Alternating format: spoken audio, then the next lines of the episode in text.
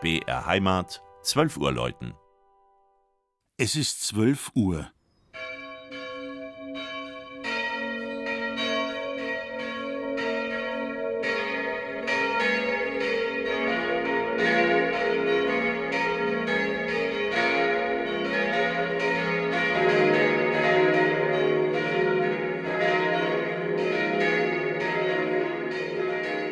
Das Mittagsläuten kommt heute von der Pfarrkirche Maria Immaculata im oberbayerischen Walda.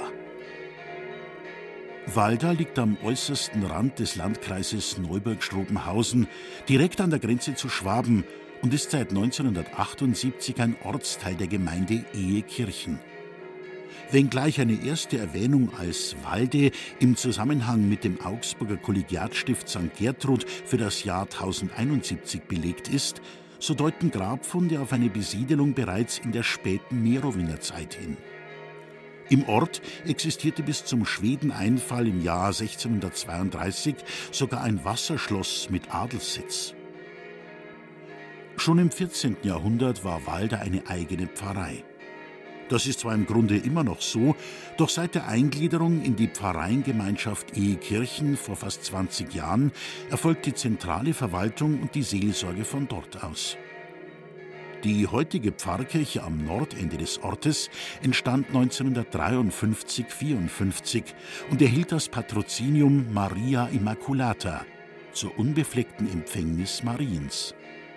Der Augsburger Architekt Eduard Feldpausch schuf den geräumigen Saalbau mit wuchtigem Chorturm in Anlehnung an romanische Vorbilder. An der Westseite greift eine Fensterrosette in moderner Formensprache auf die Zeit der Gotik zurück. Eine dunkle, gegliederte Holzdecke überspannt den Innenraum, welcher durch die paarig angeordneten Rundbogenfenster viel Tageslicht erhält.